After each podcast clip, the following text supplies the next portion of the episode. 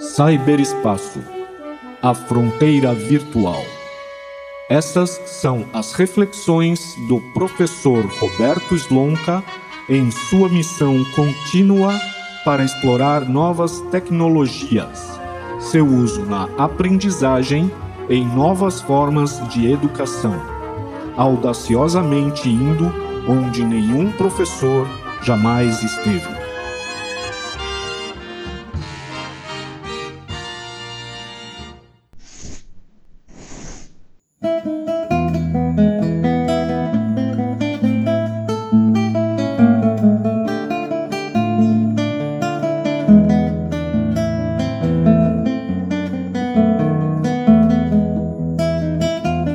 Você, amiga, amigo ouvinte do Fronteira Virtual, que nos acompanha nessa nossa jornada pelo universo do e-learning. Nessa data estelar, vamos abordar um tema menos glamuroso: as exigências que o uso do e-learning traz para todos os envolvidos.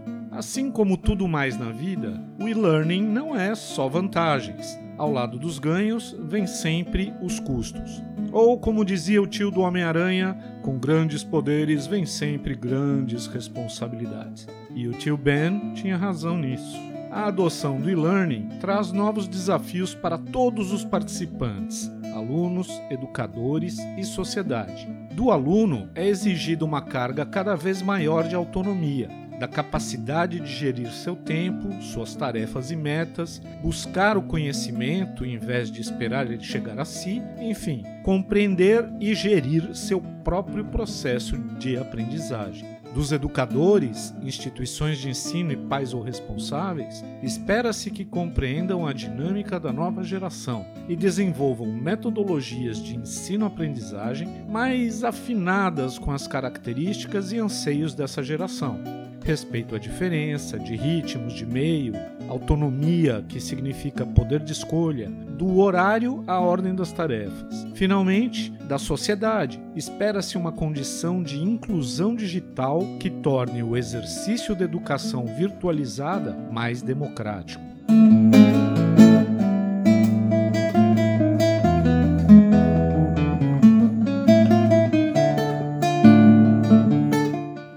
Aspectos mais positivos do e-learning é a liberdade, a autonomia que ele provê ao aluno, ao professor, enfim, a todos envolvidos no processo de ensino-aprendizagem, cada qual de sua forma. Mas há um outro lado dessa moeda, uma contrapartida a ser paga. Uma nova carga de responsabilidades é atribuída ao aprendiz. Ele tem agora um conjunto de atividades e objetivos para cumprir num determinado prazo e precisa encontrar os elementos para a gestão dessas tarefas em relação à carga horária e ao andamento das tarefas em si para obter sucesso. A primeira demanda importante neste sentido é a gestão do tempo. O aluno que, seja em sala de aula ou em casa, tenha autonomia plena de seu processo, precisa encontrar, disponibilizar e realmente efetivar o uso de janelas de tempo que sejam mais ou menos de acordo com a carga horária precisa professor tem o papel, neste caso, de apresentar um plano de estudos bem claro, com os objetivos bem estabelecidos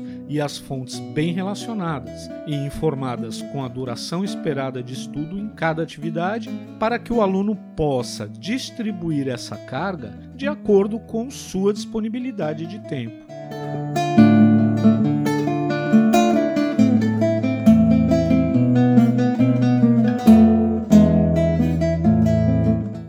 Elemento essencial no sentido de ver cumprida a tarefa, principalmente o engajamento no tempo necessário para o estudo virtualizado, é a motivação do aprendiz. O processo só será efetivo se ele estiver satisfeito e envolvido numa atmosfera de fluxo, imerso no contexto que precisa vivenciar naquele momento. O elemento mais indicado para ser trabalhado na questão motivacional é o da maestria. Valorize o envolvimento, a busca pela melhoria, o caminho. Usar a gamificação para isso é uma solução cada vez mais comum. Com resultados cada vez mais criativos. Mas gamificar também traz desafios próprios. Vou falar disso ainda nesses programas. É preciso trabalhar fortemente a intencionalidade e a significância das ações do aluno para ter resultados efetivos do uso de elementos de jogos em sua aprendizagem.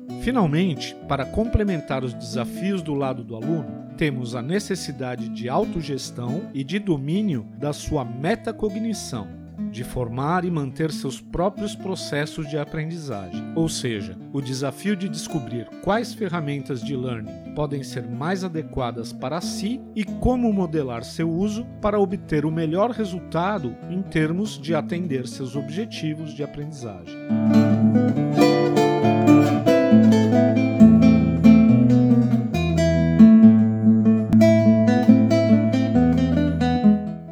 Contexto dos educadores, a adoção do e-learning exige tanto ou mais que dos alunos. Como já citei em outro programa, os professores são os atores mais afetados nesta nova modalidade de ensino-aprendizagem. Assim, o processo de adaptação às tecnologias tende a ser mais custoso e muitas vezes doloroso para esse grupo, que tem que descobrir novas formas de atuação, novas metodologias, saindo de sua relativa zona de conforto e tendo que se aventurar num universo no qual é o aluno quem tem o domínio isso vai muito além de aprender habilidades midiáticas ou dominar o uso de certas ferramentas, mas passa por uma releitura de suas metodologias pedagógicas para tirar o resultado mais efetivo, da forma mais eficiente. Um erro comum que tenho visto nesse momento em que muitas escolas precisaram partir para o ensino à distância de forma forçada, em vistas da pandemia de Covid-19, é a mera transposição do modelo de aula expositiva, centrada no professor, para as mídias digitais. Naturalmente, isso traz uma sobrecarga excepcional para os docentes. A etapa de produção de conteúdo midiático não é trivial, ainda mais em vídeo reproduzir a lógica presencial e buscar ser o produtor de todo esse conteúdo não vai funcionar. A corda vai arrebentar.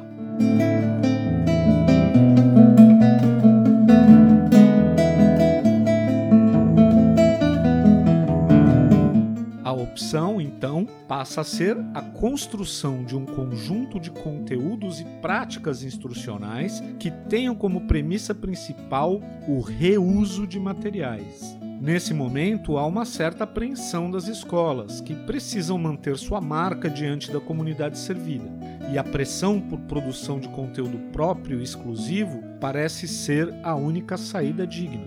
Mas eu questiono: essas escolas produzem seus próprios livros didáticos também? Ou seja, da mesma forma como é comum o uso de material didático produzido por terceiros, é lícito o uso, no contexto de learning, de materiais já prontos. Há muito material bom disponível para uso compartilhado na rede. E é essa a força do e-learning, a possibilidade de montar um material específico, novo no seu conjunto e abordagem, mesmo que seja pelo reuso de componentes já disponíveis na rede. Ninguém aqui está concorrendo ao Oscar de roteiro original. Estamos educando alunos.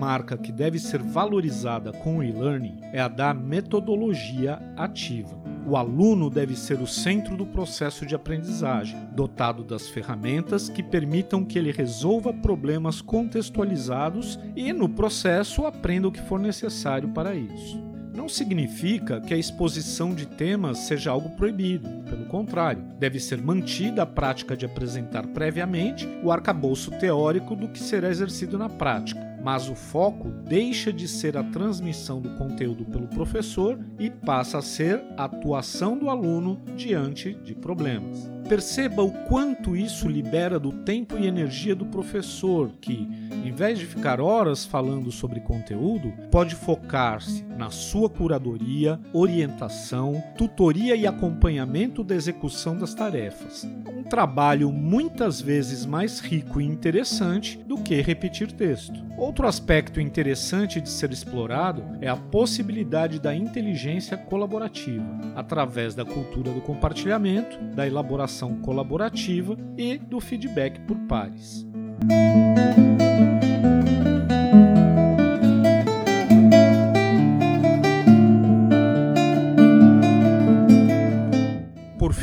Terceiro envolvido na questão, a sociedade, tem seus desafios a cumprir, basicamente relacionados com a inclusão digital. Esse tema me é muito caro, tendo sido o foco do meu trabalho de especialização, tanto em tecnologias na aprendizagem, como no curso de projetos sociais e políticas públicas. A inclusão digital é hoje um dos maiores desafios não só da educação, mas da cidadania no país. Na minha percepção, o que chamamos hoje de inclusão digital é apenas o primeiro passo, quase que somente um pré-requisito para o que eu chamo de inclusão digital transformadora e que se define em quatro estágios. A inclusão instrumental, que se resume a fornecer aos sujeitos equipamentos e acesso em banda larga à internet, além de capacitá-lo no uso das ferramentas básicas de navegação e escritório.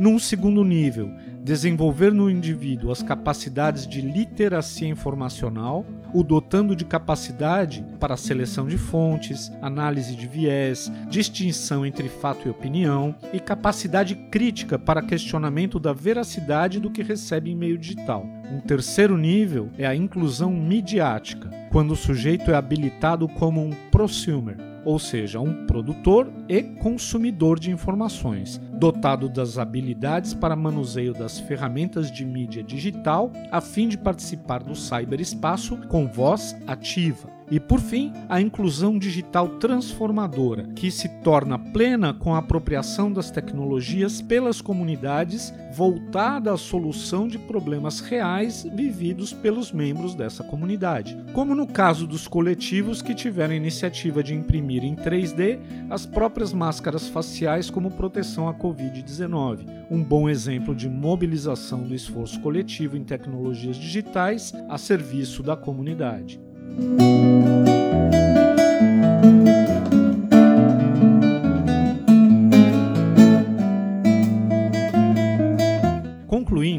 Queremos abordar qualquer iniciativa de learning, precisamos avaliar como vão cada um desses domínios relacionados ao sucesso desse tipo de iniciativa, o grau de autonomia do aluno e como ele desempenha essa autonomia, a condição de inclusão digital do sujeito em todos os aspectos que foram relacionados, equipamento que ele tem, o acesso à banda larga, o domínio das ferramentas e da literacia, da leitura e criação de mídias eletrônicas e a metodologia adotada pelas escolas, professores até os pais ou responsáveis, quando for o caso de crianças menores que demandam tutoria.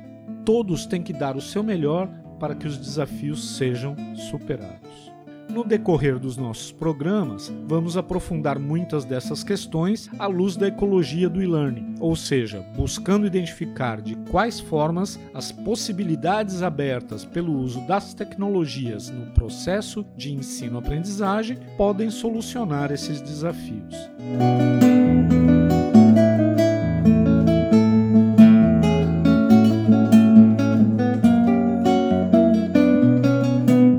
Gostou desse programa? Então, deixe seu voto positivo, marque o seu joinha nesse episódio, inscreva-se no nosso canal, divulgue a seus amigos, professores, alunos e familiares, marque o sininho para receber notificações de novos programas e interaja conosco através dos formulários que constam de cada postagem de programa no blog do Fronteira Virtual, sem deixar de explorar os conteúdos adicionais que colocamos lá para ampliar o seu conhecimento sobre o tema. Obrigado pela sua presença em mais essa etapa da nossa jornada e até a próxima. Grande abraço.